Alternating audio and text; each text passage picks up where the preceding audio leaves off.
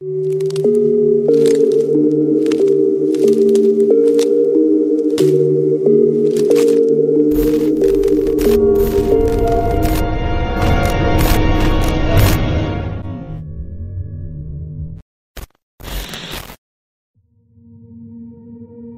26 de julio del 2018 tenía la esperanza de crear algo. Y fue así que subí el primer video del canal. Primeramente subía videos completamente distintos al tema paranormal. Pero un día toqué una historia sucedida en el metro y supe que esto era lo correcto. Ahora, tres años después, afortunadamente mucha gente se ha quedado y ha visto casi todo el contenido del canal y eso se los agradezco. Pero hay otros que tienen algo que decir. Ellos tienen algo que contar.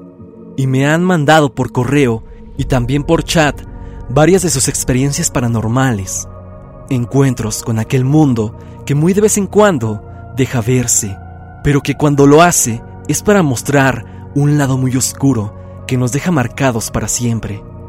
Hoy escucharemos varias de sus vivencias, esas que han experimentado ustedes de primera mano así que prepárate para conocer experiencias paranormales de suscriptores.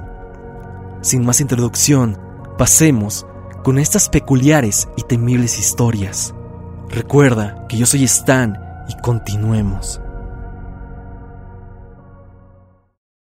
Por correo, el usuario Ángel Daniel Morales me contó su experiencia. Hola tío Stan, antes que nada, lo quería felicitar por los 300.000 suscriptores. Y también te deseo mucho éxito en tus futuros proyectos.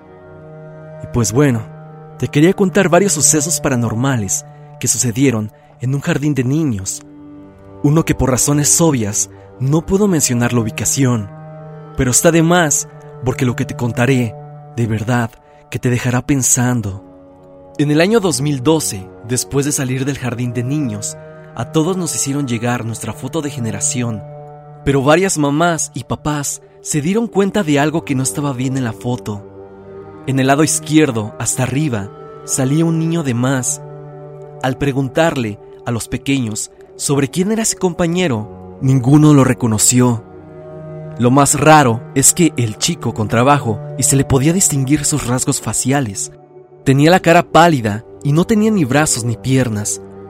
Cabe aclarar que ese niño no salió en todas las fotos.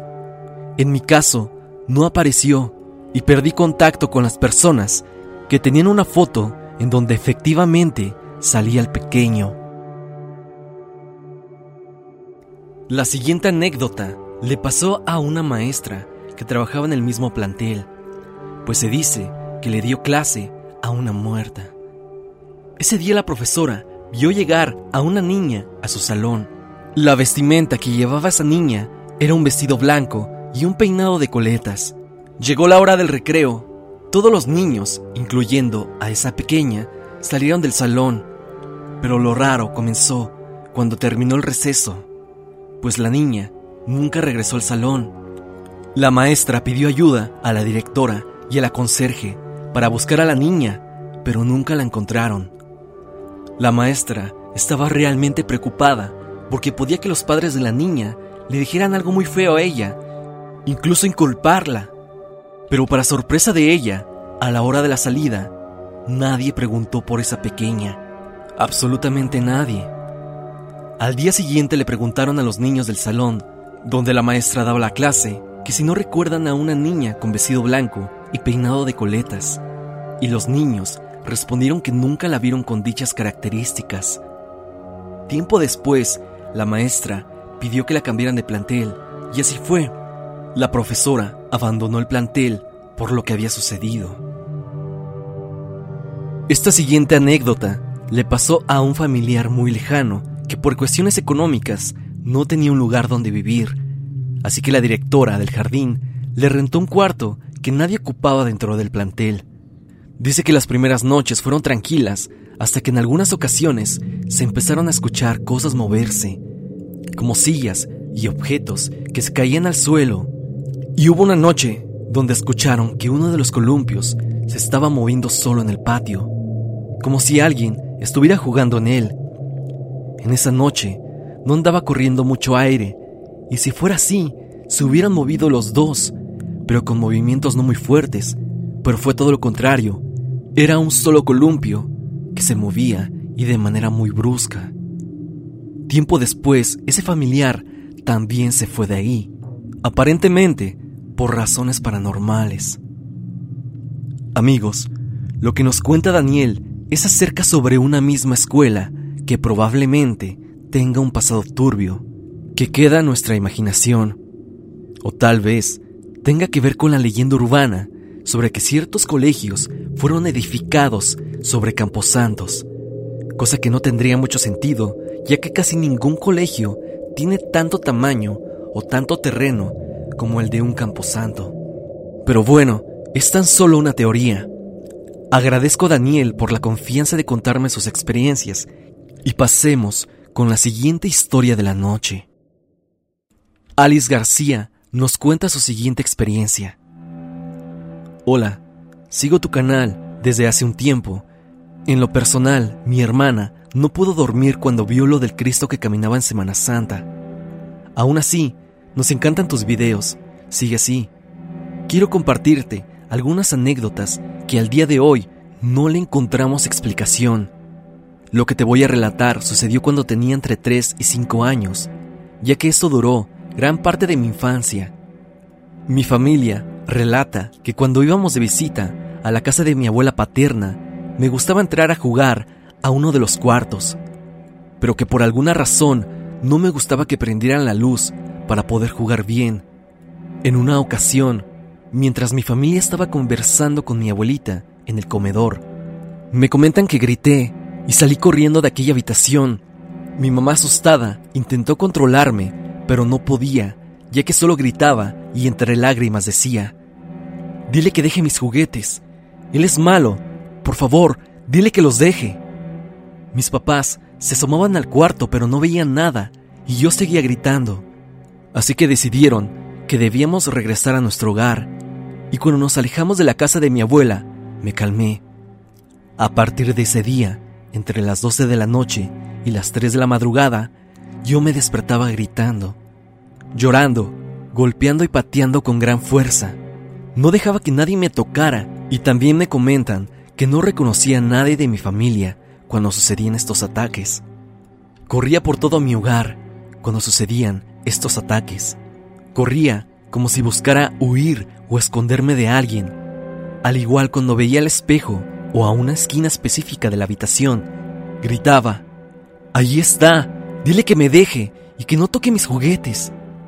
Mi familia desesperada no sabía qué hacer, así que rezaban sin parar hasta que yo me quedaba dormida. Esto sucedió durante dos años. Mis padres intentaron de todo, incluyendo agua bendita y rezos constantes. Parecía que la situación mejoraba, pero empeoró poco tiempo después. Mis padres dicen que cuando las cosas aumentaron de intensidad, finalmente yo les dije lo que veía. Lo que yo observaba era un hombre de baja estatura al cual no se le podía ver el rostro y a una niña con el cuerpo y rostros quemados. Entonces mi tía, que es muy apegada a la iglesia, recomendó que me llevaran con un sacerdote, el cual, escuchando las mismas palabras que le dije a mis padres, dijo que al ser un alma blanca, aquellos seres me siguieron del hogar de mi abuela, donde antes de construirse, dicen que el terreno acontecieron diferentes actos impuros y de violencia, por no mencionar otras cosas, pero que todas esas malas energías se me pegaron y se fueron conmigo a mi casa. El sacerdote recomendó que asistiera con él un tiempo para pláticas y bendiciones, a lo que yo recuerdo me hospedé en la casa de aquel sacerdote durante tres semanas en compañía de mi tía. Mis recuerdos son muy nulos, pero a voz de mi tía, el sacerdote, me bañaba en agua bendita y rezábamos el rosario a diario. Cuando regresé a casa las cosas mejoraron y mis ataques y avistamientos desaparecieron. Pero hay algo que dio el punto final. Esto es algo que recuerdo por mí misma y fue algo que me dejó marcada de por vida y con algunas secuelas, pero leves. Tenía seis o siete años en aquel tiempo. No tenía un cuarto propio, por lo cual dormía con mi mamá.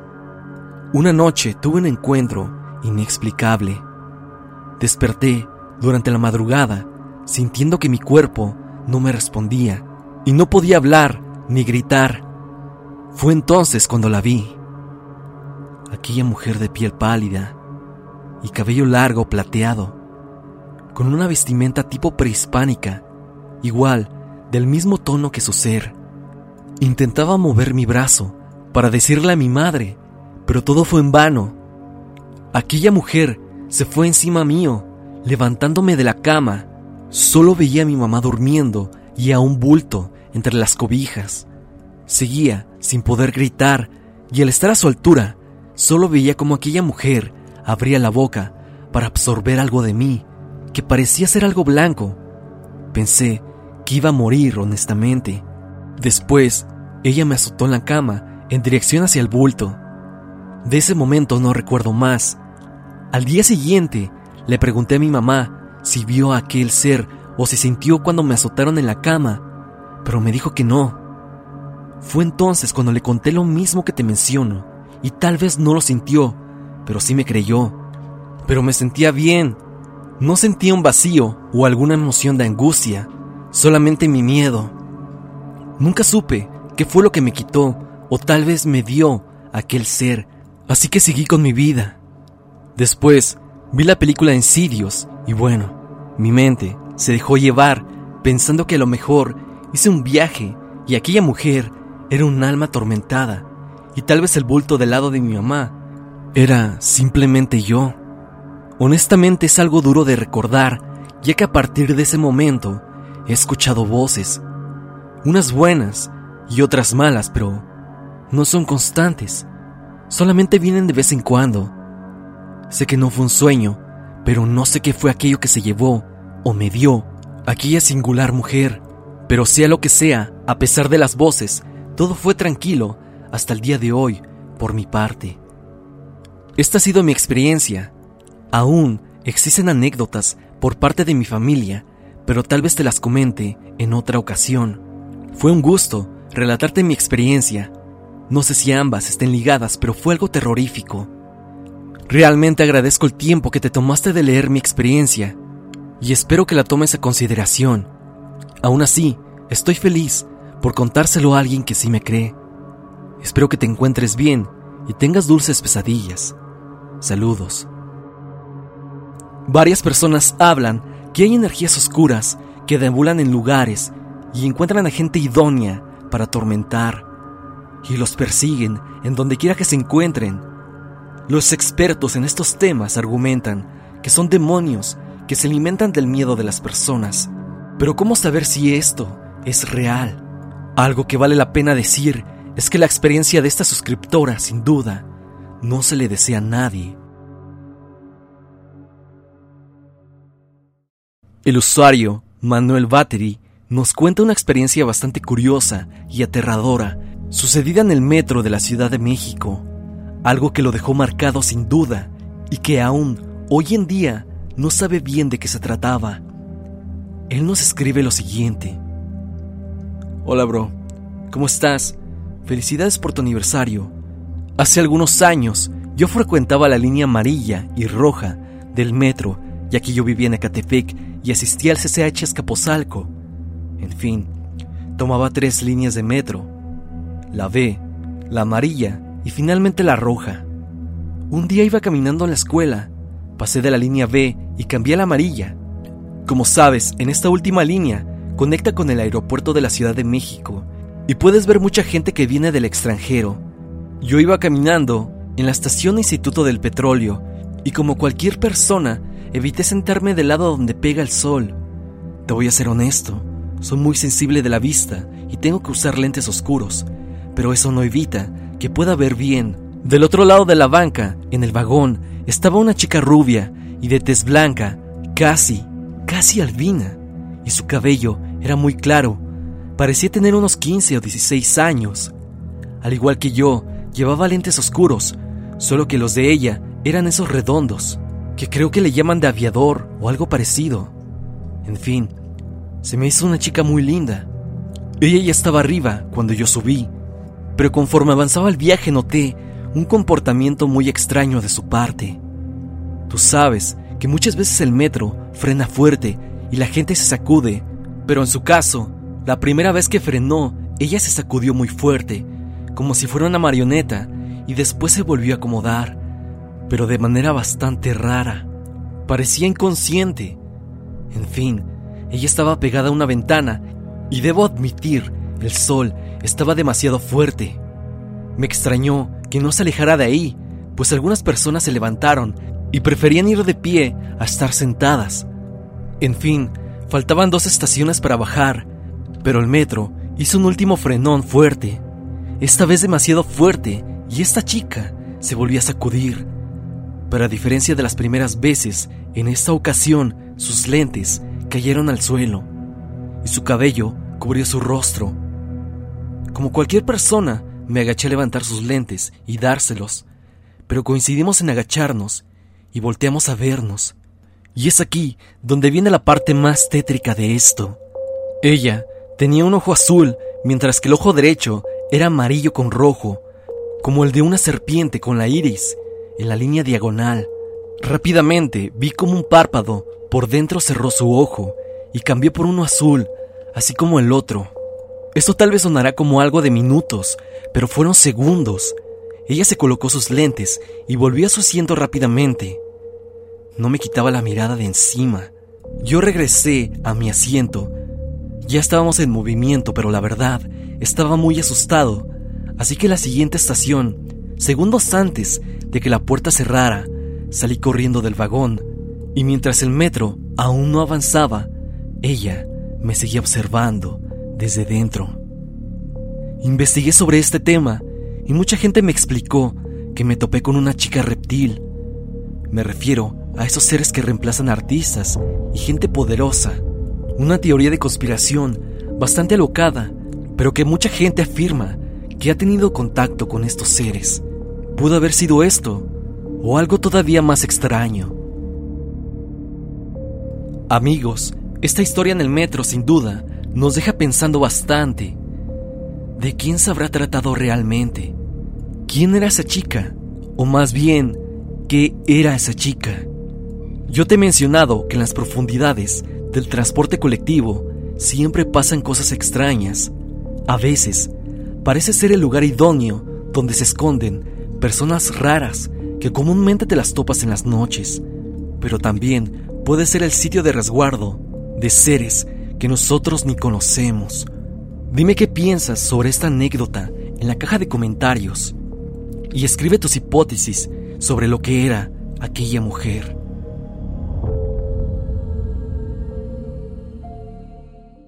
Gabriela Durán nos cuenta una experiencia que tiene que ver sobre brujería y esoterismo, un tema bastante curioso y que llama la atención a más de uno.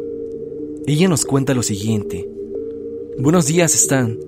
Primero que nada, quiero decir que mi esposo y yo somos tus fans y no nos perdemos de tus videos. Quiero contarte que soy de León, Guanajuato. Mi papá me contó que mi bisabuela era bruja y formaba parte de sectas. Hay una pequeña ciudad cerca de aquí que se llama San Pancho, la cual antes era conocida porque en esa ciudad se practicaba mucha brujería y al parecer mi bisabuela era muy conocida por allá. Todos mis tíos tienen historias paranormales que contar. Una de mis tías cuenta que fue víctima directa de mi bisabuela. Cuenta la familia que en una noche mi tía bajó a tomar agua en la madrugada y vio algo en la mesa que le llamó la atención. Cuando lo tomó, se percató que realmente era un muñeco de vudú.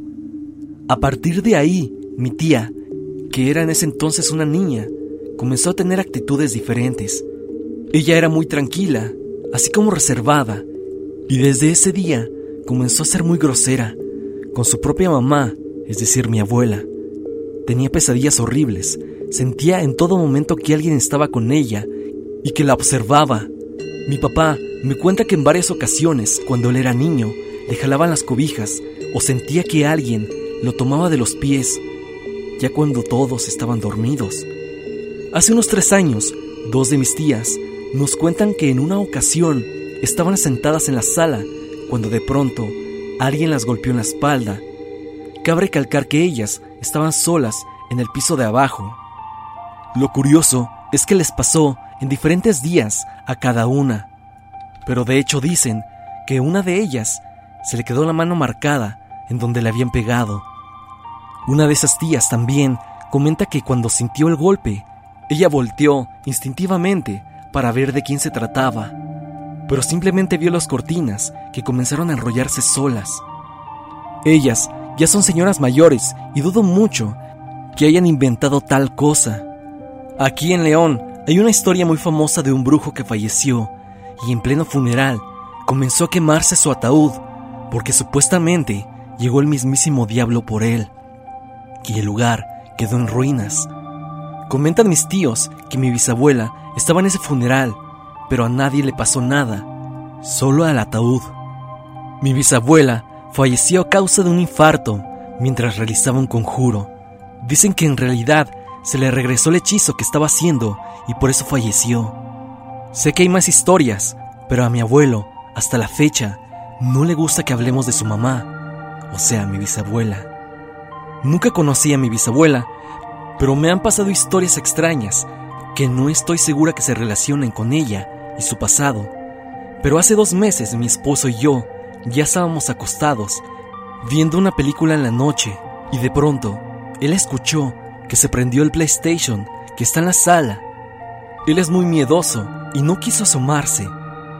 Yo me asomé y resulta que se había encendido la Play y la televisión por sí solos. Cabe recalcar que no tenemos hijos y todas nuestras mascotas estaban en nuestro cuarto. En ocasiones, cuando he estado yo sola, se prenden y se apagan luces por toda la casa. Espero puedas integrar esta historia en tus videos y si lo haces, mándame saludos a mí y a mi esposo, por favor.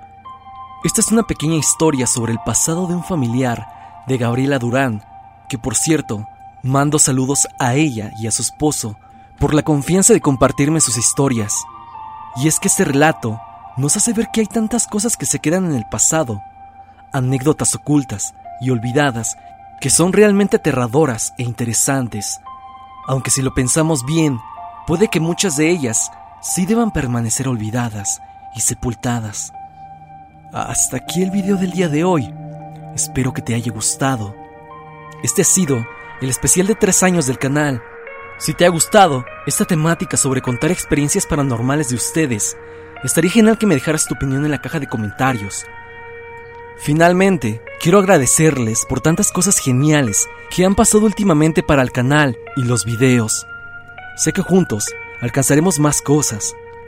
Recuerden que tenemos pendientes varios iceberg más, como el de los presidentes parte 3, el de IMSS parte 3 y el de incógnito.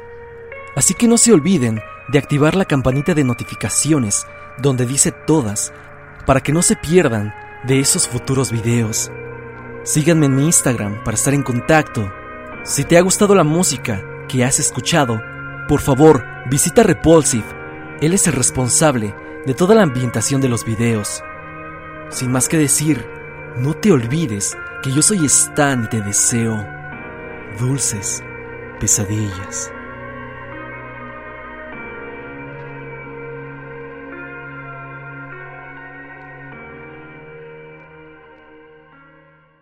Hello, it is Ryan, and we could all use an extra bright spot in our day, couldn't we? Just to make up for things like sitting in traffic, doing the dishes, counting your steps, you know, all the mundane stuff. That is why I'm such a big fan of Chumba Casino. Chumba Casino has all your favorite social casino style games that you can play for free anytime, anywhere with daily bonuses. That should brighten your day a. Actually, a lot. So sign up now at chumbacasino.com. That's chumbacasino.com. No purchase necessary. Group. Void were prohibited by law. See terms and conditions. 18 plus.